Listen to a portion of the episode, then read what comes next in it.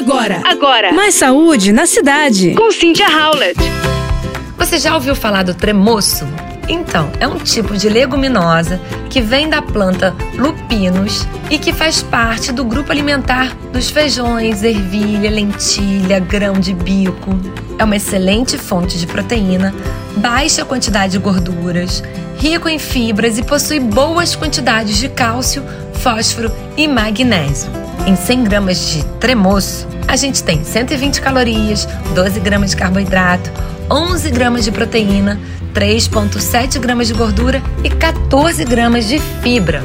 Portanto, seus benefícios são enormes. Ajuda no controle dos níveis de colesterol, auxilia no controle glicêmico, melhora o funcionamento do intestino, contribui na perda de peso através da regulação do apetite.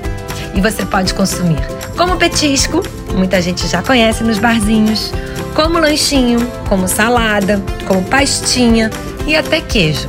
E aí, gostou da dica? Capriche no tremoço. Você ouviu Mais saúde na cidade. com Cynthia Howlett.